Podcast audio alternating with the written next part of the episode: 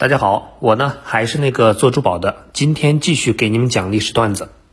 很多经常听我节目的朋友都知道，我呢不光是做珠宝的，我呢还是做外贸的。那做外贸就必然和英语打交道，而且呢汇率的波动几乎是每天必须了解的常识。所以你知道吗？戴眼镜的那个，今天呢是二零二零年十一月三十号，美金的汇率是一比六点五七。都记住了啊，后边有用。那在美元、日元的汇率中呢，低位的日元和高位的美金看上去就像硬币的正反两面，互为因果，此消彼长。其实单独分析这两种货币的估值，那高位的美金和低位的日元同时存在。日元呢过低，不只是对美元，对其他货币也是一样；而美元过高也是一样的道理。只不过这个时候的美国眼睛只盯着过低的日元。丝毫不提美金本身的问题，原因很简单，美金的高估值呢是美国人自己捧起来的。那上世纪七十年代后期，由于越南战争和约翰逊总统伟大社会计划的政策，美国的债务压力是不断增加，那通货膨胀也是愈演愈烈。到了一九七九年，保罗沃尔克就任美联储的主席，不断提高美国利率，那最高的时候，美国利率超过了百分之二十。成为自耶稣诞生以来最高的利率，紧缩的货币政策呢，很快就控制了美国的通货膨胀，美金也随之走强。一开始呢，美国是乐见其成，里根总统喜欢提的口号就是“强大的美国，强势的美金”。那保罗沃尔克就被封为反通胀斗士。但是美金过于高扬，使美国的出口，特别是制造业，它的出口呢，受到了沉重的打击。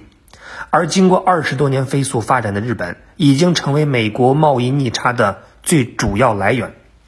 到了一九八四年，美国对日本的双边贸易逆差达到了四百六十二亿美金，已经接近美国贸易逆差总规模的百分之四十。日本呢，理所当然的就成了美国治理贸易逆差的最主要对象。在日元和美元的汇率关系里啊，美国呢是只盯着过低的日元。不看自己，光看别人。日本呢，倒是愿打愿挨，光盯着自己，而不说美金过高，对日元过低，早就是心知肚明。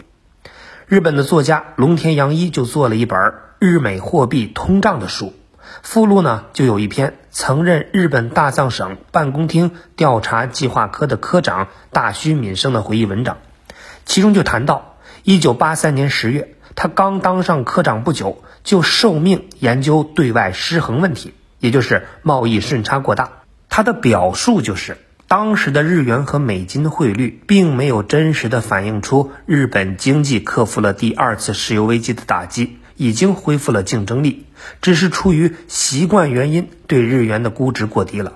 所以呢，这是结构性的贸易盈余产生的根本原因。当时日本巨量的结构性贸易盈余，其实呢并不全是好事儿。以出口为导向的日本经济太过于依赖出口，尤其呢是对美国的出口。美国在美日货币谈判时最常摆出的大道理就是美国国内贸易保护主义兴起。我们反对这样，但是呢无能为力。美国财政部已经陷入了完全的孤立。这种暗示限制对日贸易的做法，几乎呢是说服日本的不二法门。那由此可见，日本积极接受广场协议的第一层原因就是，美国终究是日本的第一大出口市场，日元升值算是让利，保住市场呢是第一位的。那第二层原因就是，无论日本政府是否出台干预政策，日元呢都会升值。这是由日本经济发展水平和在世界经济体系中的位置所决定的，那区别只在于升值快慢而已。当然了，像广场协议之后这样日元快速升值，也确实超乎日本的预期。实际上，在一九七一年布雷顿森林体系破产以后，日本经常要做的就是阻止日元升值，但往往是投入巨额外汇储备，却最终以失败告终。布雷顿森林体系是二战以后以美金为中心的国际货币体系。美金呢和黄金挂钩，国际货币基金组织会员国的货币与美金保持固定汇率。那到了一九七一年，美国忽然关闭了美金兑换黄金的窗口，这就迫使其他国家的货币升值。那在此之前呢，日元和美金的汇率一直都保持在三百六比一，这个汇率是一九四九年美国占领当局确定的。到这儿呢，还有一个玩笑，就是美国人听说日本的货币呢叫日元，那既然是元，那就三百六十吧。结果呢，布雷顿森林体系一破产，日元当即暴涨百分之十六点九。日本曾经赌博一样的按照三百六比一的汇率大量高价买入美金，试图呢稳定日元，却没有任何的效果。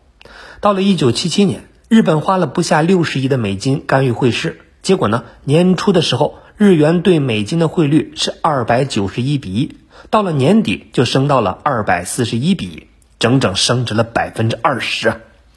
那一九七八年三月，日元呢又突然升值。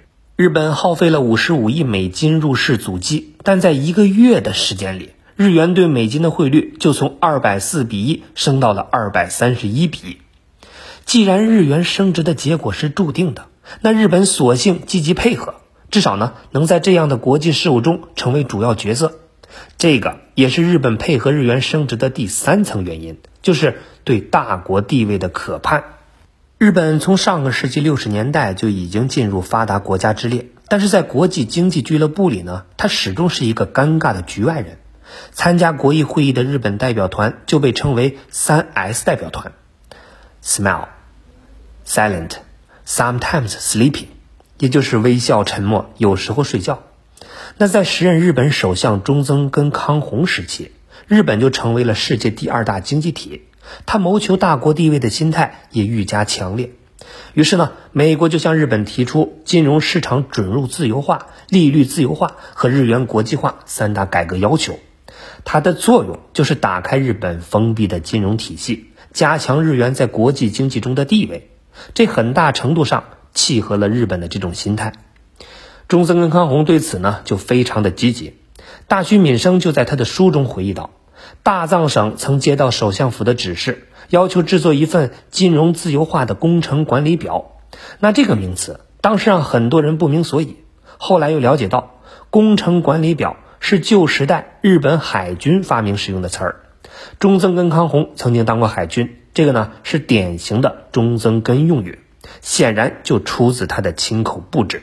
一九八四年二月到五月期间呢，美国财政部和日本大藏省召开了六次工作谈判，并发表了具有谈判成果性质的报告书，宣称呢，最终的结果是日元和美元以及德国马克一样成为世界货币，日本的外贸规格排在世界第二，日元呢也应该成为世界第二大货币。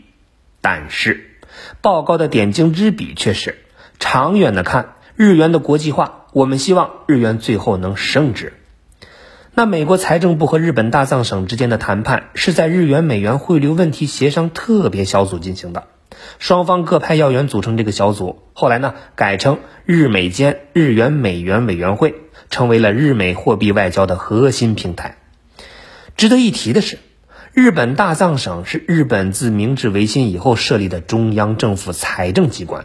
主管日本的财政、金融、税收等等国内事务，这个呢也是第一次来进行国际谈判，承担外交职责。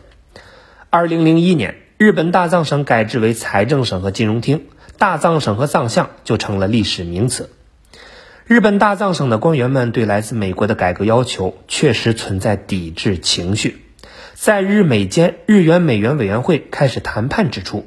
竹下登就组织大藏省的银行局、证券局、金融局等等机构，从局长到科员，甚至低层员工全员学习。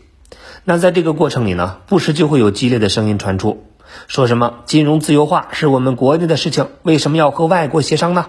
我们要金融自由化，按照自己理解去做，为什么要按照外国的意思办呢？那也正如媒体评论所形容的那样。日本的金融界在惊呼金融黑船到来的时候，类似《金融战败》《美国改造日本》的书刊也是频频出版。这个黑船呢，就是1853年威逼日本打开国门的美国军舰，以此呢来比喻美国提出的金融改革要求。可以说，这个比喻呢是恰如其分。那一方面，日本大藏省金融界为之震动乃至反感；另一方面呢，也深知打开日本封闭金融体制的意义。也就像当年黑船事件一样，打开了日本的国门。因而呢，日美货币的谈判中争执摩擦虽然不少，但总体上日本是积极推动的。这个呢，也和美国的要求八九不离十。不过，这个金融体制改革呢，是一个庞大的系统工程，绝非是一朝一夕之功。日美之间的步调并不一致。那一个很明显的例子就是，在日美谈判的成果报告里呢，用 “step by step with long street” 作为改革方针。那这句话在英语和日语中就有着不同的理解。“step by step” 就是逐步的意思，“with long street” 就是跨越之意。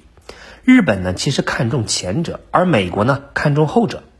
那当时时任美国财政部长里根呢，在谈判过程中就多次不满地表示，日本是拖延金融自由改革的罪魁祸首。那在日本大藏省，曾有人描述过这样一个谈判画面：里干是摆动的身躯，挥舞手臂，握着拳头，咚咚地敲桌子。你们如果是这个样子，我就回美国。说着起身呢就要走。竹下登是赶紧站起来劝慰：“算了算了，那场谈判的参与人其实不多，那激烈的场面仅仅是口耳相传罢了。不过很多人相信，这个情景呢非常符合竹下登的温和脾气。